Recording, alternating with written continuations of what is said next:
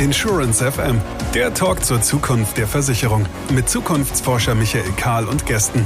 Talk as a Service von Keylane, Software für Ihre digitale Transformation. Willkommen zurück, Insurance FM, der Podcast, in dem wir uns den Fragen von Zukunft der Versicherung, der Versicherungswirtschaft, der Versicherungsunternehmen widmen ähm, und dafür Raum zum Reden haben. Wie schön.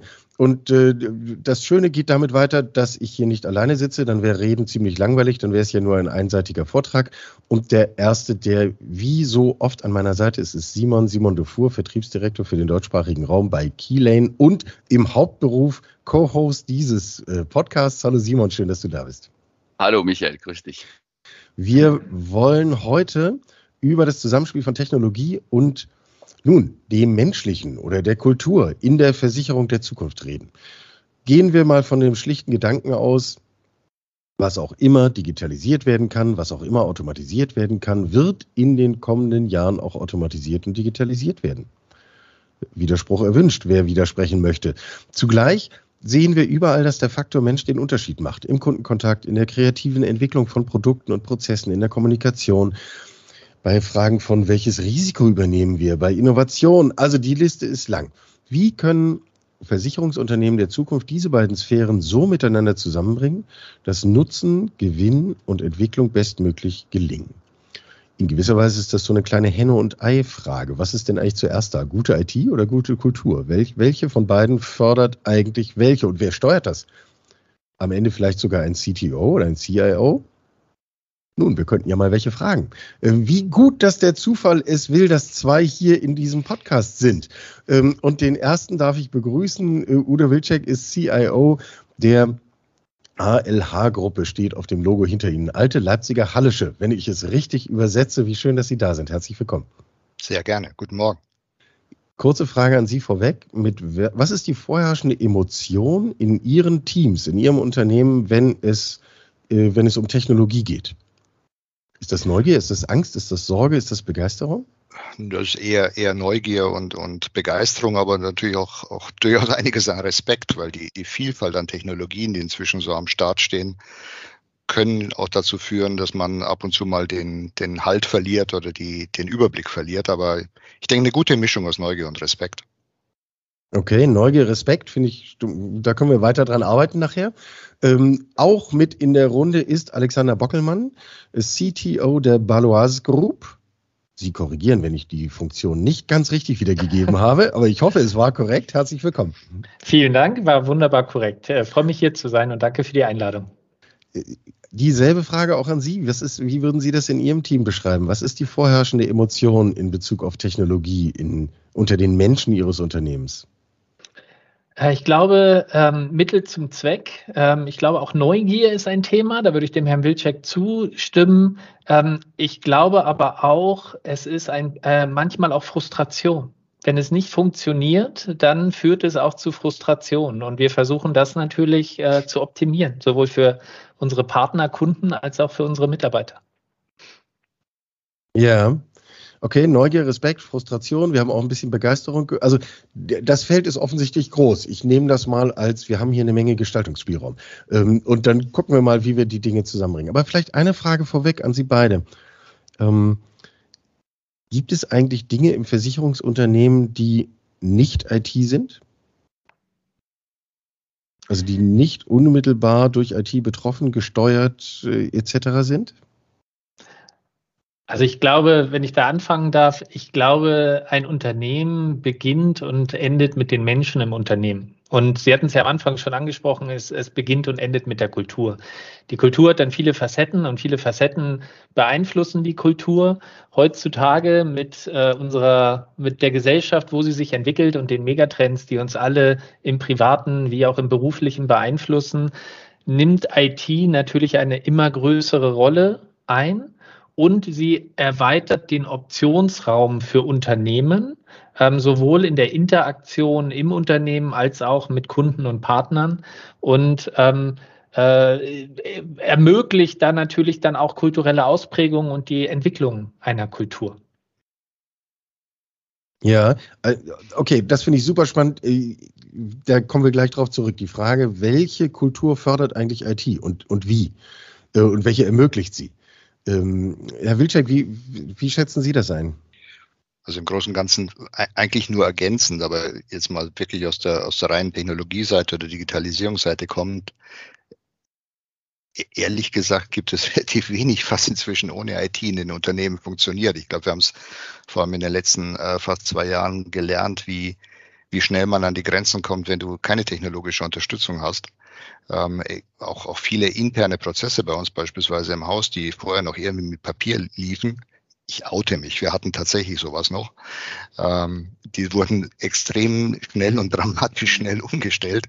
Also das war schon ein, ein, ein, ein Riesenthema. Also ich ehrlich gesagt glaube ich kaum, dass noch was in den Unternehmen ohne IT läuft. Von der Kommunikation mit Kunden, mit Vertriebspartnern, über die ganzen internen Prozesse bis hin zur Bestellung für die Küche. Also wenn, wenn da irgendwo mal der, der Zugriff auf Ihren PC nicht funktioniert, da ist halt nichts da, um äh, mittags äh, die Küche aufmachen zu können. Also ich befürchte, wir müssen uns darauf einstellen, dass IT überall drin ist. Und die, der Punkt war ja dann auch Unternehmensstrategie. Und wenn ich einfach mal durch unsere vier Säulen der Unternehmensstrategie gehe, ähm, die, die erste ist quasi äh, Focus the Core, ist für uns Vereinfachung, Optimierung ähm, der Geschäftsprozesse. Natürlich ist da IT ein, ein, ein sehr starke Komponente. Das andere ist Reimagine the Core, also wie können wir in einer digitalen Welt Versicherer ins 21. Jahrhundert bringen und äh, in Kundenkommunikation, in Datenstrukturen etc. Mehrwerte schaffen. Ähm, das heißt, auch da ist natürlich IT ein Enabler. Ähm, dann der ganze Bereich bei uns, Diversify the Core, wie entwickeln wir uns als Unternehmen weiter. Und das meinte ich am Anfang, da ermöglicht IT natürlich neue Partnerschaften, neue Kollaborations-, neue Geschäftsmodelle, die dann auch wiederum eine neue Kultur ähm, äh, ermöglichen. Und darunter liegend als vierte Säule ähm, die Transformation der Balois, wie ähm, ermöglichen wir Arbeitsweisen, ähm, äh, wie gehen wir miteinander um, was ist unsere Verhaltensthematik. Das ist vielleicht weniger IT-getrieben, aber auch wenn man über neue Arbeitsmethoden nachdenkt, die sind eigentlich nur möglich, wenn ich auch die IT dafür habe. In aller Munde ist agiles Arbeiten, kurze Wertschaffungszyklen. Aber wenn ich, wenn ich diese, diese Zeit zur Wertschaffung nicht auch mit automatisierten IT-Prozessen ermögliche oder mit dynamischer Infrastruktur, um es ganz technisch zu machen, dann warte ich halt mal ein paar Monate, bis äh, irgendwie Blech da steht. Und dann kann ich auch diesen kulturellen Erlebniseffekt nicht haben.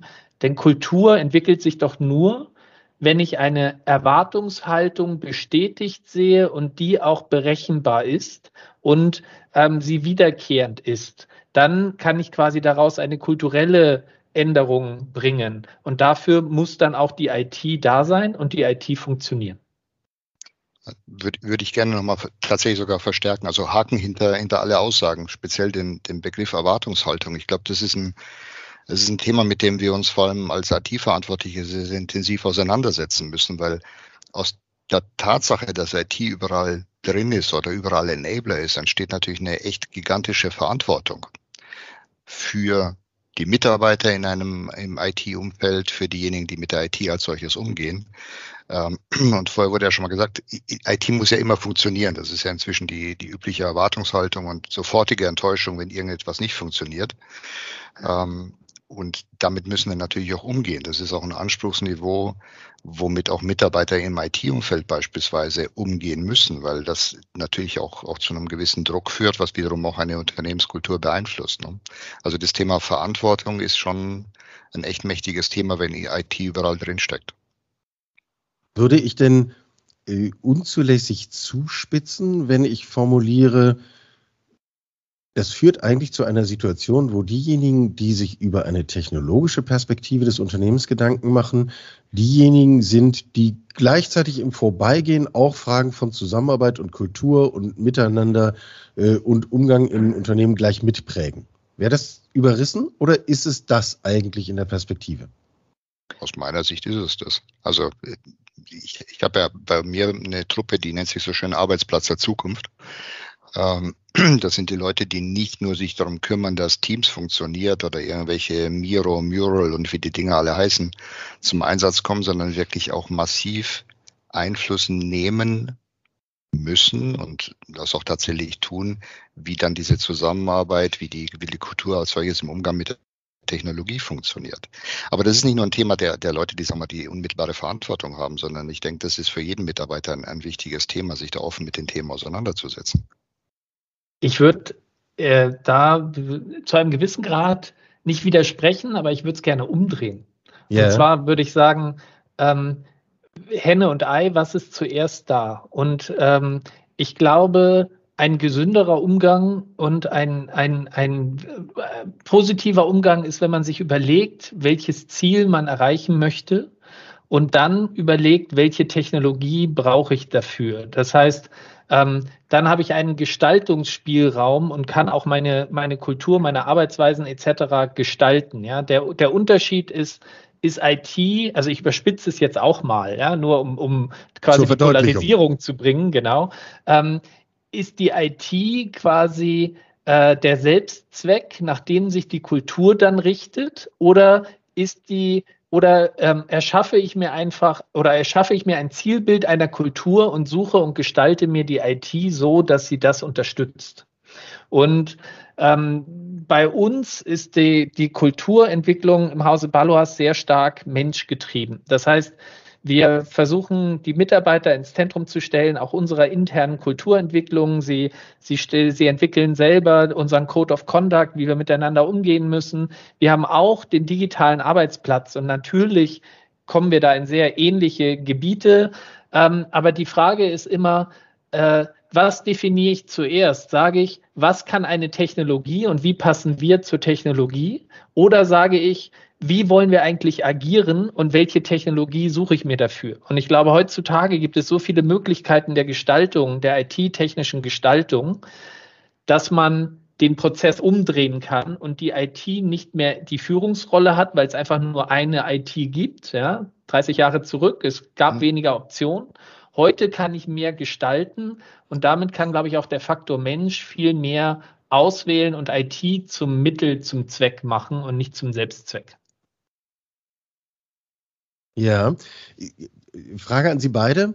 Ähm, haben Sie eine Situation erlebt und managen, steuern müssen, in der Sie zwischen diesen beiden Polen, äh, also hier ist technologisch etwas möglich, hier ist etwas, wie wir uns kulturell verständigt haben, wie es bei uns im Unternehmen sein soll, wo Sie zwischen diesen beiden alternativ entscheiden mussten und sagen mussten, nein, wir machen diese Technologie nicht, weil sie nicht kulturkompatibel ist oder umgekehrt, wir, wir müssen uns von diesen kulturellen Aspekten verabschieden, sie entwickeln, weil wir technologisch weitergehen wollen. Haben Sie das schon mal als Spannung erlebt?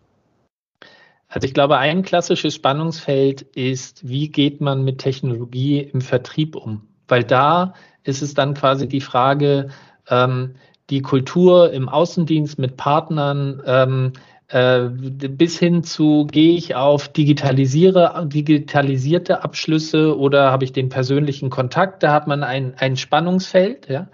Und äh, zum Beispiel in der Schweiz, äh, äh, in einem unserer großen Märkte, ähm, fahren wir da ganz klar eine Hybrid-Omnikanal-Strategie. Das heißt, wir haben keine Konkurrenz zwischen den Kanälen. Das heißt, ähm, der, der digitale Weg und der, äh, sag ich mal, ähm, menschbezogene Vertriebskanal sind gleichberechtigt. Es gibt keine Differenzierung, es gibt auch keinen Nachteil für den Außendienst und keine Konkurrenz durch den Digitalkanal, sondern es ist ein Mittel, um den besten Service zum Kunden zu geben. Und da ist quasi die kulturelle Entscheidung, wie wollen wir dem Kunden gegenüber auftreten, immer da sein, wo er einen braucht und sucht ähm, und nicht eine, eine Kultur aufzubauen mit, mit äh, sag ich mal, konfliktgetriebenen Interessenskonflikten zwischen digital und menschlich. Ähm, das ist, glaube ich, eine ganz klare strategische und kulturelle Entscheidung und ähm, steuert dann auch, wie Technologie eingesetzt wird. Und das führt dazu, dass alles so digital wie möglich, aber immer menschlich ist und die Wahl ist beim Kunden, welche Präferenzen er hat für welche Dinge und ihn da auch ähm, der Vertriebspartner oder der Außendienstler ähm, beraten kann und verschiedene Werkzeuge zur, zur Wahl stellen kann. Und das ist dann ein Beispiel, glaube ich, zu Ihrer Frage. Also es ist eine, eine Philosophie, der wir äh, die wir genauso verfolgen. Also das ist einfach eine Sache, dass die Sachen, dass die Themen koexistieren und wir auch in der Tat eher dem Vertriebspartner oder auch dem, dem, dem Endkunden die Möglichkeit überlassen, selber zu entscheiden, welchen Weg er, er gerne gehen möchte. Das Beispiel im Vertrieb könnte ich genauso bei uns natürlich ansetzen.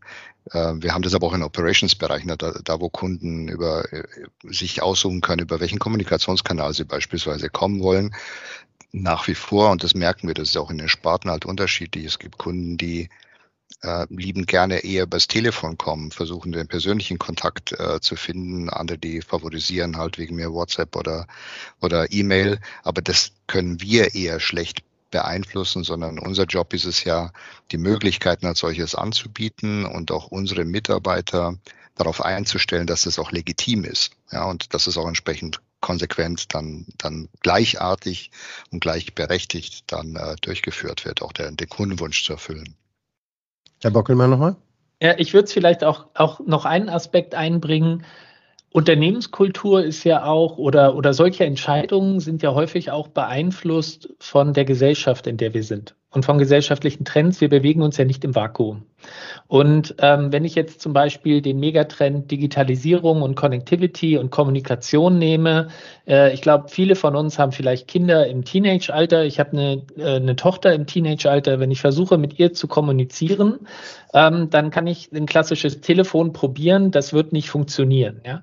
Wenn ich sie aber erreiche über ihren präferierten Messaging-Kanal, ähm, dann kriege ich direkt eine, eine Antwort. Ja? Und das das Gleiche überträgt sich dann ja auch aufs Unternehmen und auf Technologieauswahlkriterien. Ähm, und diesen Trend als Beispiel haben wir natürlich auch gesehen, wie viele andere Häuser auch, ähm, aber haben daraus dann quasi sowohl im Banking ähm, das Banking-Geschäft auf Messenger-Services gelegt, aber den Fall, den ich eigentlich ähm, noch äh, hervorheben möchte, ist, ist das Thema im Claims-Fall, im Schadensfall, was ja immer so der Moment der Wahrheit ist bei Versicherern. Und ähm, dort gibt es auch Kommunikationsbedürfnisse. Und ähm, die Kultur in der Gesellschaft ist einfach hin auch sehr stark zu diesem Messenger-basierten Kommunikation. Das haben wir mit einem deutschen Startup zusammen quasi äh, in unseren Schadenprozessen eingeführt. Und interessanterweise haben wir da tatsächlich eine fast 90-prozentige Kundenzufriedenheit über diesen Kanal, ähm, wo wir selber überrascht waren. Und die andere Situation, wo wir überrascht waren, ist, ähm, der Kunde kriegt zum Beispiel im Schadensfall, wenn Informationen fehlen, ähm, äh, kriegt einen personalisierten, äh, eine personalisierte Nachricht, die er wann immer über seinen Messaging-Dienst beantworten kann. Und diese asynchrone Kommunikation führt zu einer radikalen Prozessbeschleunigung, weil man nicht mehr Termine macht für Telefongespräche, Terminkalender untersucht, sondern beide Seiten können es quasi, wann immer eine Minute frei ist, diese Kommunikation tätigen. Und so beeinflusst, glaube ich, auch ähm, muss ein Unternehmen schauen, wie die Kultur in der Gesellschaft sich entwickelt und daraus dann auch schauen, was bedeutet das für einen selber und daraus dann auch die Technologieentscheidungen treffen, wie man damit umgeht. Simon. Nun ja, Technologie, äh, Digitalisierung, das heißt auch Automatisierung. Und Automatisierung kann natürlich bedeuten weniger Arbeit oder für einen Teil der Belegschaft eine andere Arbeit. Was macht es mit der Kultur, mit der Kultur Ihrer, Ihrer jeweiligen Unternehmen oder mit der Belegschaft? Wie stehen Sie doch dazu? Also wenn, wenn ich beginnen darf, natürlich, wenn du äh, einfach reinspringst und sagst, so, wir automatisieren jetzt alles, dann hast du sofort Ängste ohne Ende an allen Ecken und Enden. Äh, wir haben, natürlich haben wir auch unterschiedliche Prozesse die automatisiert, teilweise vollautomatisiert sind. Und ich denke, das Wichtigste in dem ganzen Thema ist wirklich eine saubere Kommunikation, also den Leuten äh, zu erläutern, ähm, um was es da eigentlich geht. Ähm, so Aspekte wie, dass, dass man tatsächlich die Kundenwünsche besser erfüllen kann, dass man ein, für die Kunden, für die Vertriebspartner was tut und gleichzeitig auch zu vermitteln, dass es nicht bedeutet, dass sie selber einen, einen schlechten Job gemacht haben. Also man rationalisiert sie quasi weg. Also die, die Hauptphilosophie, äh, die wir äh, versuchen in der Kommunikation zu betreiben, ist den Leuten klarzumachen, wir versuchen euch zu entlasten von Dingen, die wenig wertschöpfend sind damit ihr einfach mehr Chancen habt äh, die, und die Möglichkeit habt, mit den Kunden, mit den Vertriebspartnern ähm, zusammenzuarbeiten, da wo der Wunsch ist, direkt mit Menschen in Kontakt zu kommen. Und das funktioniert ähm, im Großen und Ganzen ganz gut. Natürlich nimmst du nicht jeden mit, also brauchen wir auch nicht drum herum reden. Ängste kannst du dann mit, mit so einer Kommunikation nicht vollständig wegbekommen. Ähm, aber im Großen und Ganzen würde ich sagen, passt es als solches. Ich glaube, das ist, das ist ein ganz wichtiger Punkt. Ein anderer Punkt ist, dass ähm, wenn man wenn man wertschaffende und ähm, positive Kundenkontakte herstellen möchte, speziell auf technologischer Basis, digitale Touchpunkte. Und diese nicht nur für den Kunden optimieren will, sondern das dann halt auch für den Mitarbeiter optimieren will, um die Mitarbeitererfahrung genauso positiv zu machen wie die Kundenerfahrung, braucht es häufig eine Automatisierung, eine Workflow-Steuerung, eine End-to-End-Betrachtung des Durchlaufprozesses.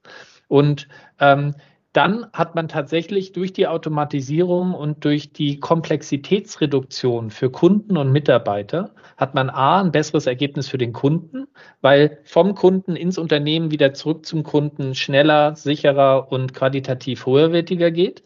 Man hat aber auch eine Optimierung für den Mitarbeiter, weil er auch nicht fünfmal Dinge Copy-Paste irgendwie von über Medienbrüche transportieren muss und ähm, auch Geschäftsvorfälle schneller abschließen kann. Und deshalb ist bei uns immer ein wichtiger Punkt, ähm, äh, Automatisierung ist, ist häufig ein Teil der Optimierung von Kundenreisen, weil wir der Überzeugung sind, man braucht engagierte und zufriedene Mitarbeiter, um dann positive Kundenerfahrungen und loyale Kunden zu haben, um dann ökonomischen Erfolg zu haben. Das ist die, die simple äh, Essenz unserer Strategie. Und damit ist Automatisierung, Vereinfachung ähm, sowohl für Kunden als auch für Mitarbeiter im Fokus. Und dadurch hat es eine ganz andere Positionierung äh, im Hause. Sie haben eben äh, gesprochen über die Frage, dass Kunden mit hoher Souveränität selber auswählen können, sollen, über welchen Weg sie mit ihnen kommunizieren. Haben sie beide in unterschiedlichen Situationen geschildert. Ähm, und wir hatten eben auch schon die Teenager im Raum stehen, die sowieso da ja vielleicht noch ein bisschen härter drauf sind und sagen, also bitte, ich, ich kann dich zehnmal ignorieren, Papa, wenn du versuchst, mich anzurufen. Ich gehe deswegen noch nicht ans Telefon.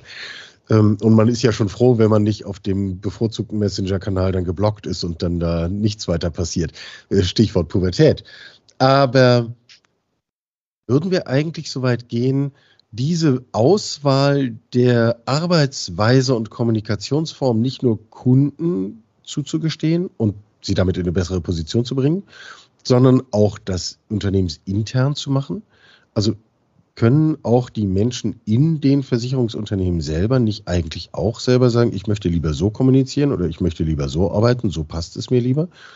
Ich könnte auch ein bisschen abstrakter fragen, müsste man nicht Mitarbeiterinnen und Mitarbeiter in die Situation bringen, dass sie eigentlich auch Technologie und Technologieentwicklung treiben? Ähm, das ist ein, ein, spannender Punkt. Also ich glaube, die, die Möglichkeit der Selbstoptimierung in den Teams ist sicherlich ein Faktor, den wir auch vorantreiben im Sinne unserer Transformation, wie wir arbeiten wollen. Ja? Wir haben ein Zielbild, ähm, wir, haben, äh, wir haben quasi den Nordstern, in welche Richtung wir uns als Unternehmen entwickeln wollen, aber die Teams haben eine gewisse Autonomie, um sich zu überlegen, was bedeutet das für uns. Ein Callcenter ist vielleicht anders als ein Software-Development-Team etc. Hoffen, ja. Nicht, äh, one size fits all. Ähm, das bedingt auch punktuell, mit welchen Tools man arbeitet, für welches Thema. Man kommt natürlich irgendwann an eine Skalierbarkeitsgrenze. Wenn ich transaktionale Prozesse habe, ähm, dann kriege ich die Automatisierung natürlich nur mit einer gewissen Standardisierung hin.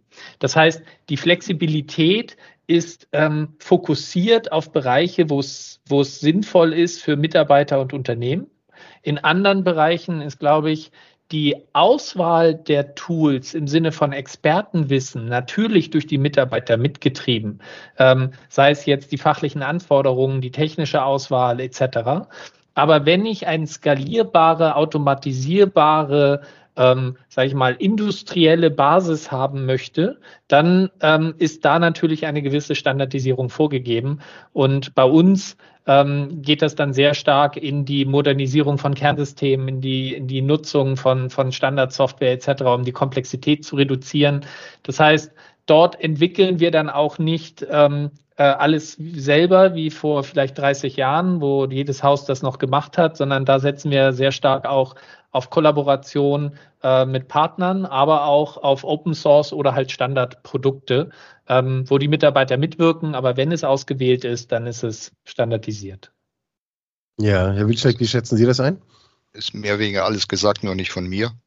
Ähm, also ich glaube, die, die, die Vorgehensweisen oder die, die Strategien, die die Versicherungsunternehmen oder Unternehmen insgesamt haben, sind, sind ja durchaus relativ ähnlich.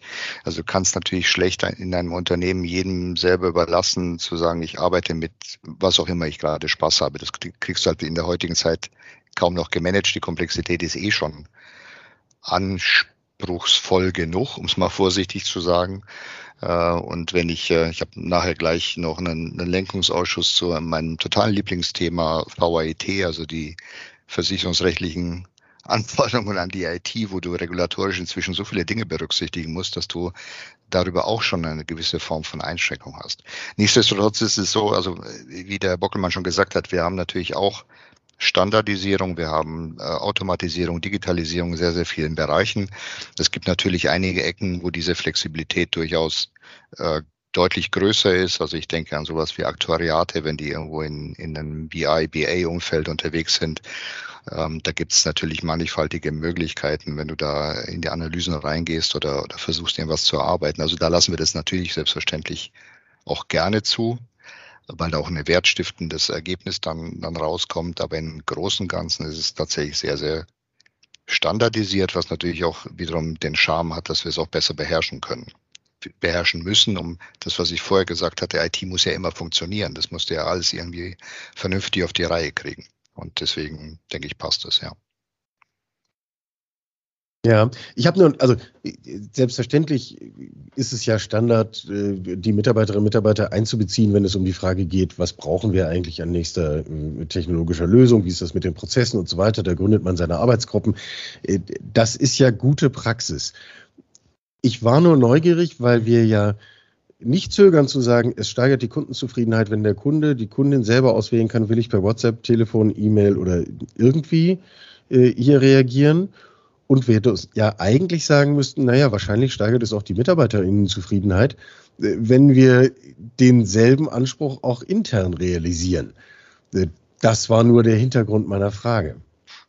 Ja, ich glaube, die Komplexität steigt mit dem Informationsüberfluss. Also die, die Frage ist, wo finde ich was, was für mich relevant ist zum richtigen Zeitpunkt? Und was wir ja versuchen bei Kunden und Partnern zu optimieren, ist, Information ist nur wertvoll, wenn sie relevant, ähm, personalisiert und zum richtigen Zeitpunkt verfügbar und leicht verständlich ist. Ja?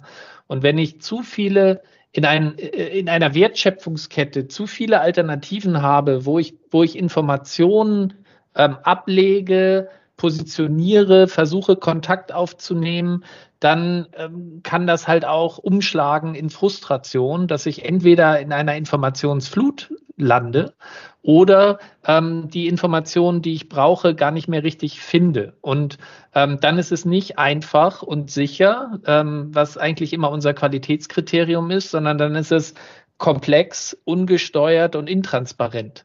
Und ich glaube, da muss man immer so ein bisschen abwägen zwischen diesen zwei Extremen. Meine, grundsätzlich haben bei uns die Mitarbeiter schon unterschiedlichste Möglichkeiten in die Kommunikation natürlich reinzugehen. Also sie können gut in früheren Zeiten leichter sich am Gang begegnen und miteinander sprechen. Wir haben so, tatsächlich noch sowas wie ein Telefon, ähm, aber es gibt Teams, es gibt Skype, es gibt, äh, wir haben sogar aus der Microsoft-Welt, äh, Yammer, also diesen so ein, so ein internes Facebook. Also da, da, es gibt extrem unterschiedliche Kanäle. Das Charmante ist ja, oder das fast schon Witzige ist ja, dass dann ähm, doch eine Reihe von, von Kolleginnen und Kollegen kommen und sagen, sagen wir, es ist ganz schön viel irgendwie. Ne? Ich weiß gar nicht mehr, wo ich eigentlich hinschauen soll, wo ich meine relevanten Informationen ziehen soll. Und dann, äh, und da würde ich das unterstreichen, was der Herr Bockelmann gesagt hat, dann dann kippt das ganze Thema plötzlich. Und da bist du raus aus Dingen wie Effizienz, Effektivität, sondern bist, ist dann, ist dann schwierig, irgendwie wieder in den Griff zu kriegen. Das heißt, wir reden dann tatsächlich auch um über sowas wie Informationssteuerung, Informationsveredelung, äh, Informationsqualitätssicherung. Entschuldigung, mir fallen jetzt gerade nur so umständliche Begriffe ein. Das kann man dann bestimmt nochmal in ein Marketing geben und dann klingt das alles viel geschmeidiger.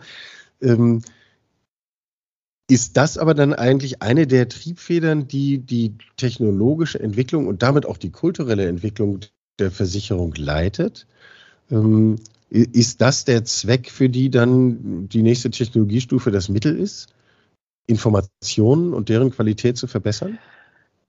Ich glaube, wenn man die Geschäftsmodelle von Banken, Versicherungen und heutzutage auch Asset Management anschaut, sind das alles datengetriebene virtuelle Geschäftsmodelle. Und ähm, wenn ich das jetzt auf Versicherungen einschränke, am Ende ähm, nutzen wir Daten, um Risiken zu bewerten, zu bepreisen äh, und viele andere ähm, interessante Dinge damit zu machen. Aber äh, am Ende geben wir ein Versprechen, dass wir in einem gewissen Fall mit einer gewissen Unterstützung und Leistung da sind, idealerweise in Zukunft noch mit Prävention und all den neuen Dingen. Ja, ähm, aber es sind datengetriebene Modelle.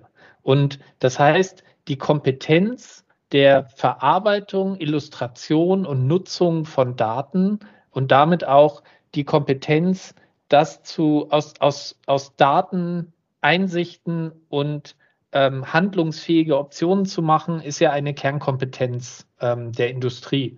Und ich glaube, das wird immer ein Schwerpunkt sein. Aber ähm, das heißt, so gesehen ähm, werden wir uns da auch technologisch immer weiterentwickeln. Ähm, ich glaube aber, dass wir einfach ähm, schauen müssen, dass wir diese Komplexität, die es auch heutzutage gibt, maskieren. Und das ist eine der Verantwortlichkeiten von der IT.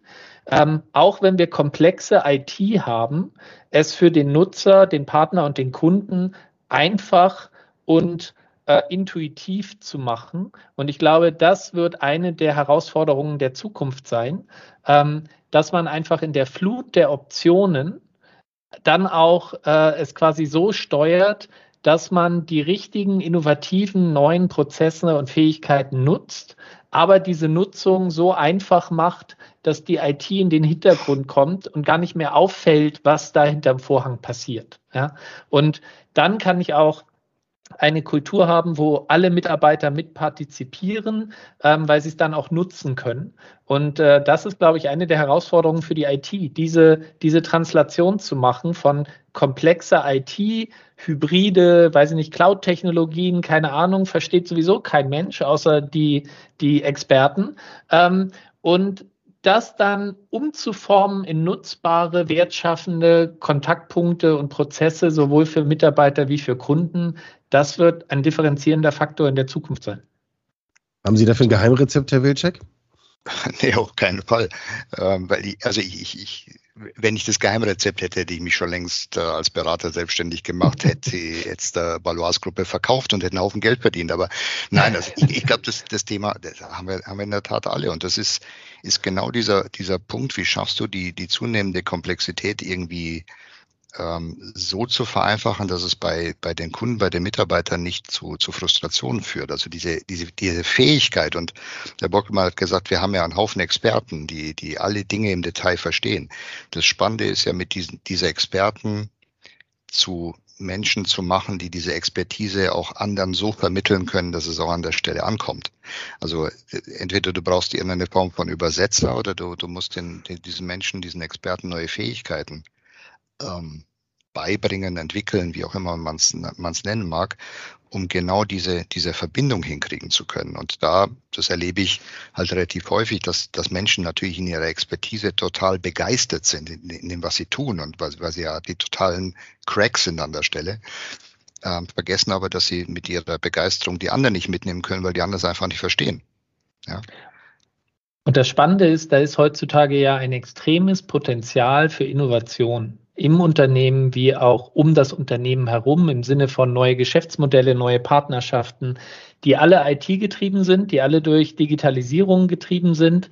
Ähm, und es zu schaffen, diesen Optionsraum aufzumachen, äh, beeinflusst dann natürlich auch, ähm, wie, die, wie die Kultur läuft. Und dafür braucht man, glaube ich, eine Innovationskultur im Unternehmen, die holistisch ist, die die Mitarbeiter ähm, motiviert, ihre Ideen auch vorzubringen und die es schafft, diese, diesen Input von unterschiedlichen Seiten ähm, äh, zu fokussieren in, die, in ein Innovationsziel, weil heutzutage, glaube ich, weder der ITler noch der, der Fachexperte alleine ähm, äh, diese ganze Diversität von Inputs verarbeiten kann. Und da muss man die Teams zusammenbringen, um da dann auch die PS auf die Straße zu bringen. Und äh, das hat dann auch wieder einen kulturellen Aspekt, weil man da Silos aufbrechen muss, weil man da ähm, den Raum geben muss, zu lernen, miteinander zu kommunizieren, zu kollaborieren. Und das ist für uns ein ganz wichtiger Faktor in unserer Strategie. Wir wollen nicht nur weiterhin ähm, einer, einer der, der profitabelsten und so Versicherer in Europa sein. Wir wollen auch einer der innovativsten Versicherer in Europa sein. Und aus unserer Sicht ähm, ist das eine, eine Kollaboration nicht nur im Unternehmen, sondern mit Partnern und mit anderen Playern. Und das bedingt, dass die Kultur dem auch äh, Rechnung trägt und dass ähm, man dort halt auch über die Grenzen hinweg zusammenarbeitet, um auch technologiegetriebene neue Geschäftsmodelle zu entwickeln da wird, glaube ich, die Reise auch immer stärker in Zukunft hingehen, weil die, die, die klassische Rolle des Versicherers als mittelalterliche Burg, ja, wo die Zugbrücke runtergeht und dann geht der Vertrieb raus und, und holt die Kunden rein, Zugbrücke hoch und dann hat man dicke Mauern. Das gibt's halt heute nicht mehr, sondern wir müssen durch diese neun Meter dicken Mauern beliebig viele Löcher und Fenster reinbohren, ja, und, und die irgendwie permeabel machen. Und das ist halt ein großer kultureller Shift in der ganzen Industrie. Und womöglich sind Vielleicht einfach nur eine, eine, kleine Ergänzung. Also das, das macht uns ja die Gesellschaft ja als solches schon vor. Wir hatten ja vorher da und dort die, die jüngeren Menschen, die Nat Digital Natives quasi angesprochen. Da, da, da ist ja Kollaboration äh, eine, hat eine ganz, ganz andere Qualität. Ähm, und damit fordern unsere künftigen Kunden das ja allein schon von uns, unsere neuen jungen Mitarbeiter, die wir reinbekommen, die, die, die kommen natürlich mit einem Anspruchsniveau, das dann manchmal prallt auf diese mittelalterliche Burg und die dann vollkommen erstaunt sind, dass es sowas wie Zugbrücken noch gibt. Ähm, und das ist auch Teil dieses, dieses Kult. Ja klar, aus denen ihrer Sicht ist es eine vollkommen berechtigte Frage. Aus Sicht derer, die schon seit 30 Jahren an ihrem Core-System äh, schnitzen und polieren und tun und machen, ist es natürlich, äh, die, für die ist es der Lebensinhalt. Und das ist wirklich die, die auch eine der Herausforderungen für, diesen, für diese kulturelle Transformation. Wie kriege ich diese unterschiedlichen Welten zusammen? Darf ich Sie beide mal persönlich fragen? Äh, wir haben jetzt sehr über sozusagen die Dynamiken, die der Kultur und auch der Technologie und im Umfeld innewohnen gesprochen. Wo sehen Sie beide eigentlich Ihre eigene Rolle? Also äh, welchen Unterschied macht die, die Person des CIO oder CTO äh, an dieser Stelle in diesem Feld? Äh, ich meine, offensichtlich haben Sie ja beide einen guten Weg dafür gefunden. Also da, da würde ich gerne davon lernen. Ob er gut ist, weiß ich nicht, aber äh, ich, ich erlaube mir mal anzufangen. Ich glaube, man muss da ein bisschen auch ähm, äh, als Vorbild vorangehen und ähm, integrativ die verschiedenen Bereiche zusammenbringen und in eine Translationsrolle kommen, in eine Übersetzerrolle, ähm, um diese Polarisierung abzufedern und quasi die verschiedenen Bereiche zusammenzubringen. Weil aus meiner Sicht ähm, ist das Business heute IT und IT ist das Business. Und es gibt eigentlich keine Abgrenzung mehr. Man sieht es auch dadurch, zum Glück aus meiner Sicht, die Rolle des, des CIOs verschwimmt immer mehr. Ähm, man ist nicht mehr nur der Technik-Freak mit, mit äh, Pizza und Cola im Keller, sondern ähm, man ist irgendwie bei den, bei den strategischen Diskussionen dabei. Man, man hat es in der Geschäftsführung, äh, sind die Kompetenzen mit dabei, weil wir einfach in einer anderen Welt leben. Es ist eine Welt, die digital ist. Und ähm, das Thema Technologie spielt in so vielen Facetten mit, von der Mitarbeiterzufriedenheit über strategische Entwicklungen. Und da ist die Rolle ähm, des Technologieverantwortlichen natürlich extrem spannend, weil er den Ton setzen kann, welche Rolle Technologie im Unternehmen hat.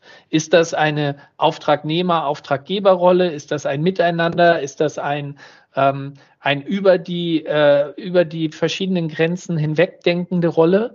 Und ähm, deshalb kann man da, glaube ich, sehr stark Multiplikator sein und Enabler äh, oder, oder Katalysator für einen kulturellen Wandel, ähm, speziell auch als IT-Verantwortlicher.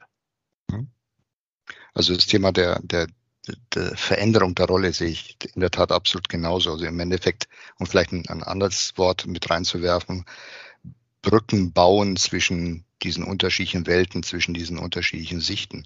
Also einfach ähm, zu versuchen, wirklich die, die, die Menschen anders an den Tisch zu bringen als früher. Also das, was, was früher ja immer so eine Prägung war, so dieses Silo-Denken. Ne? Also ich bin Fachbereich, du bist IT und dann eben dieses ähm, ich gebe schreibe dir mal ein Anforderungsprofil und ähnliches. Genau, und ich schreibe dir ein Fachkonzept, das wird dann umgesetzt und dann nachher funktioniert alles oder auch nicht. Die, die Zeiten sind in der Tat vorbei. Ähm, du hast inzwischen eine deutlich stärkere Kompetenz, auch in den Fachbereichen, was technologische Sachen betrifft. Und umgekehrt musst du es wiederum schaffen, in den IT-Truppen auch die entsprechende Kompetenz zu haben, was, was passiert da eigentlich im Business. Ja, also dieses häufig angesprochene Business IT Alignment, was ja immer so ein Buzzword ist im Endeffekt, ähm, das ist wirklich greifbar im tagtäglichen Leben. Das haben vielleicht viele noch nicht ganz verstanden, aber tatsächlich ist das einfach so. Und das erfordert eine ganz andere Qualität in der Diskussion, äh, aber auch in der Führungsrolle eines, eines CIO beispielsweise. Da vielleicht, wir sind ja, wir sind ja auch mit dem Blick in die Zukunft hier unterwegs. Ja. Wenn wir uns mal tief in die Augen schauen, ähm, und ich gehe einen Schritt zurück, bevor ich einen Schritt vorgehe. Der Schritt zurück ist zehn Jahre zurück gedacht. Es gibt die äh, Versicherungswirtschaftspfad in, an Lehrstühlen etc. und es gibt den IT-Pfad. So, wenn wir heute ins Recruiting gehen, die Realität heute ist schon, fast jeder Absolvent, der in irgendeiner Form eine Ausbildung gemacht hat, hat Coding gehabt. Das heißt, ähm, der Anteil oder diese, diese crossfunktionale Kompetenz nimmt auch einfach in der Mitarbeiterschaft zu. Und es ist kein Expertenmissen mehr, äh, exklusiv für die, für die IT-Nerds. Was passiert da? Weil wir einfach in einer digitalen Welt aufwachsen, ein, ein, einen Hausverstand sowieso entwickeln, aber auch in unserer, ähm, in unserer Ausbildung immer stärker diesen Connects haben zwischen äh, IT-Enablement und fachliche Anforderungen und damit diese Grenzen sowieso verschwimmen. Und die Frage ist, führt das irgendwann, ich mache sage jetzt mal was Provokatives, zur Ablösung der IT als Funktion? Sondern ist das, ist das dann vielleicht äh, ähm, äh, einfach inkludiert in den Fachabteilungen, weil wir gar nicht mehr so eine große Abgrenzung im Wissen haben. Natürlich hat man auch im Fachbereich noch Expertenpositionen, ja, wie heute auch aber vielleicht ist IT gar nicht mehr anders. Und in die Richtung gehen ja auch die Ansätze bis DevOps äh, etc. Ähm, und äh, ich denke, deshalb ähm, werden wir uns ganz auf ganz natürliche Weise in eine eher kollaborative, crossfunktionale Gesellschaft entwickeln, auch innerhalb von Unternehmen. Die Frage ist nur, in welcher Zeit, mit welcher Geschwindigkeit, wie passt das zu der Kultur des Hauses, wo macht es Sinn, welchen Schritt zu welcher Zeit zu gehen.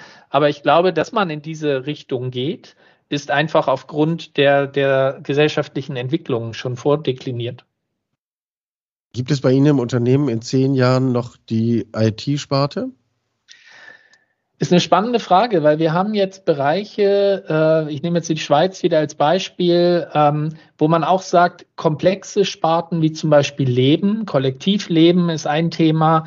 Da arbeiten wir seit Jahren IT und, und Fachbereich zusammen. Wir sind gerade dabei, für die Gruppenfinanzfunktion IT und Fachbereich zusammenzubringen. Im Asset Management leben wir auch schon so. Das heißt, wir sehen eigentlich, dass die natürliche Bewegung ist, was früher eine, eine Abwehrhaltung war, Sparten-IT war ja furchtbar, ja, weil das war Shadow-IT, das war Komplexität. Heutzutage gibt es andere Ansätze, dass ich eine Enterprise-Architektur habe, dass ich trotzdem die Governance, die Steuerung ähm, und die, die Transparenz für IT habe, aber die IT ähm, mehr dezentralisiere, um ähm, schneller in der Umsetzung zu sein und diese kurzen äh, Delivery-Zyklen von Wochen, ja, kriegt man ja sonst gar nicht mehr hin, weil sonst habe ich ja alleine Wochen Abstimmungsbedarf, wenn ich noch in diesen Silos agiere. Und deshalb denke ich, es ist einfach ein Pfad, der wird sich weiterentwickeln. Und ähm, es wird vielleicht nie 100 Prozent sein, weil es manche Dinge gibt, die keinen Sinn machen, irgendwo zu positionieren. Aber ich glaube, der Anteil wird zunehmen. Herr Wilczek, wie ist da Ihre Zukunftsperspektive? Also ich sehe das ähnlich, auch wenn wir vielleicht, ähm, also ich, ich höre ja die, die Worte von Herrn Bockelmann voller Begeisterung, würde mir wünschen, dass wir an einigen Stellen auch schon so weit wären in der Diskussion.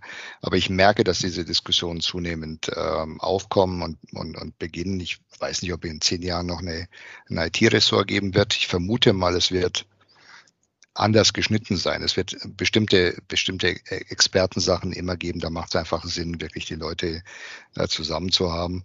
Aber in der Tat, ich sehe ich absolut genauso das Thema äh, IT und Fachlichkeit ähm, wächst immer stärker zusammen. Also DevOps-Themen oder sowas wurden vorher schon angesprochen, sehe ich absolut genauso. Simon? Ähm, um das Bild von Herrn Bockenmann wieder zu, zu nutzen, die Burg, die steht, da werden immer mehr Löcher da reingemacht, um die, diese Burg permeabel zu machen. Und das ist eine Notwendigkeit. Nur wenn man zu viele äh, Löcher da reinbohrt, dann bricht das Ganze äh, am Ende zusammen. Um das Bild zu nehmen, wie viel in ihrer jetzigen Funktion ist Bestandbarung, also sicherzustellen, dass alles funktioniert, wie der Herr Wilczek gesagt hat. IT muss funktionieren, das ist eine hohe Erwartung. Und wie viel ist dann Zukunftsperspektive oder Vorbereitung der Zukunft. Und ist es nicht ein Paradox, so einen Job zu haben, wo man beides gleichzeitig managen muss? Also wenn für, für meinen Geschmack ist es viel zu viel Bestand und viel zu wenig Zukunft. Ähm, ich glaube, das hat so ziemlich jeder Versicherer vor der Brust, weil ähm, du, du lebst, du, wir sind ja in einer Branche, die, die ja seit, seit Jahrzehnten im Endeffekt existiert und, und auch im, im IT-Umfeld mit Informationen arbeitet, mit technologischen Systemen. Das heißt, über Jahrzehnte hast du, hast du natürlich die Vergangenheit manifestiert. Ja, und jetzt äh, zu sagen, ich springe voll in die Zukunft rein, wäre natürlich eine coole Sache, da hätte ich viel, viel Spaß dran.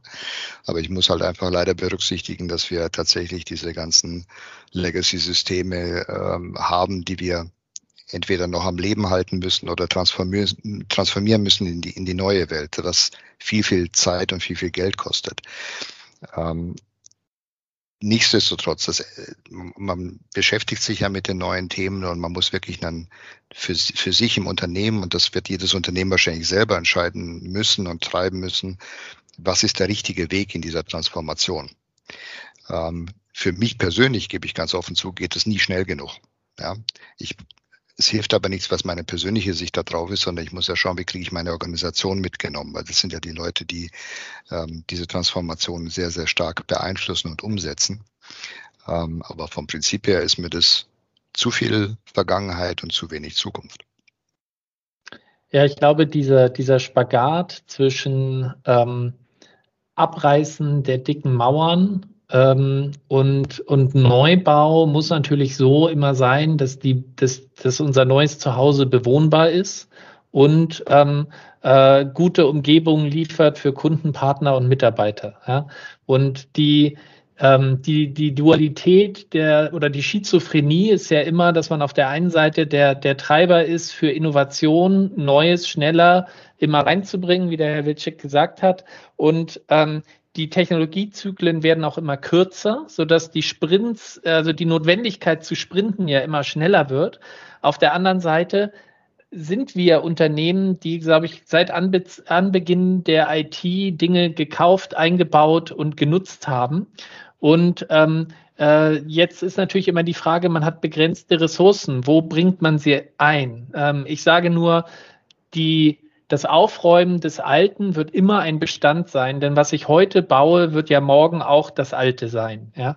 Und ähm, deshalb wird man immer in dieser Dualität sein. Und die Kunst ist es, äh, es, es diesen Anker möglichst äh, klein zu halten und äh, möglichst effizient ähm, die Dinge hinten ähm, wegzuschaufeln, damit man Freiraum hat für das Neue. Aber ich glaube, das wird in der Rolle inhärent immer da sein, weil die Unternehmen hoffentlich lernende Unternehmen sind, sich weiterentwickeln, die Technologie sich weiterentwickelt und dadurch immer Modernisierungsthemen sind. Ich bin äh, als abschließender Gedanke dankbar und froh äh, für meine Kollegen, die es geschafft haben, diese schwierigen äh, Kernversicherungsmodernisierungen in vielen Bereichen schon vor ein paar Jahren angegangen zu haben. Ja? Ähm, das ist ein Luxusproblem. Ähm, deshalb können wir uns in manchen Bereichen äh, mehr auf Innovation konzentrieren. Ähm, aber nach dem Spiel ist vor dem Spiel. Ja? Der, der nächste Innovationszyklus kommt. sagt Alexander Bockelmann hier im Gespräch mit Udo Wilczek von der alten Leipziger Hallische Gruppe, Alexander Bockelmann Balois Group. Simon hatte gefragt, äh, wie viel, wie viele Löcher können wir eigentlich in die Burg bohren, bis sie an Stabilität verliert? Ich übersetze mal für meinen schlichten Verstand. Wir sind zumindest in einer Situation, wo man das nächste Loch immer noch erstmal bohren sollte, ähm, weil die Frage der Stabilität sich erstmal noch nicht stellt. Ich habe mir auch den Begriff gemerkt des Technologieverantwortlichen als Katalysators für kulturellen Wandel. Und das fand ich eine wirklich spannende Zuschreibung und Ordnung dieses ja wirklich komplexen Themas, das wir miteinander besprochen haben. Meine Herren, ich äh, danke für Zeit und Einsatz. Ich fand das sehr inspirierend und belebend ähm, und hoffe, vielleicht geht das ein, zwei Hörerinnen und Hörern auch so. Vielleicht bekommen wir ein Feedback dazu, würde uns sehr freuen.